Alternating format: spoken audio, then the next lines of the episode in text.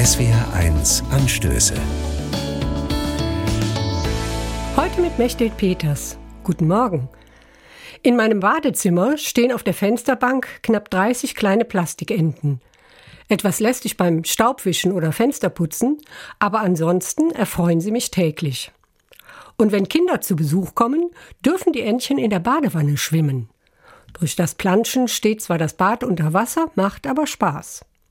Eine rote Wutente ist dabei mit Hörnchen, eine Kuhente, ein Neuwieder Pfau, der Trierer Karl Marx mit dem Kapital unterm Arm und ein Rabbiner mit der Torah und dem siebenarmigen jüdischen Leuchter.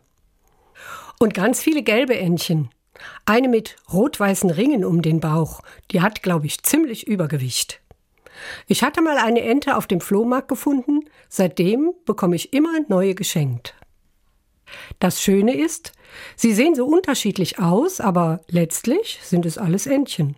Egal welche Farbe, egal welcher Beruf, Ente bleibt Ente.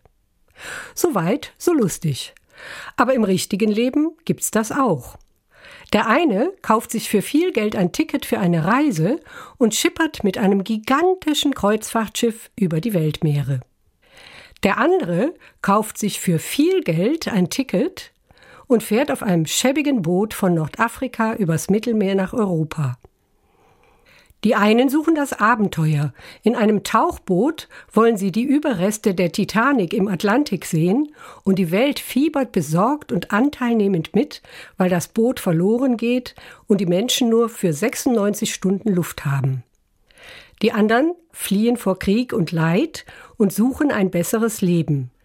Sie setzen sich in einfache Schlauchboote und leider versinken viele von ihnen, von der Weltöffentlichkeit ziemlich unbemerkt, in den Tiefen des Mittelmeers. Komisch, bei den Enten ist es so leicht zu erkennen. Ente ist Ente. Soll es bei den Menschen anders sein?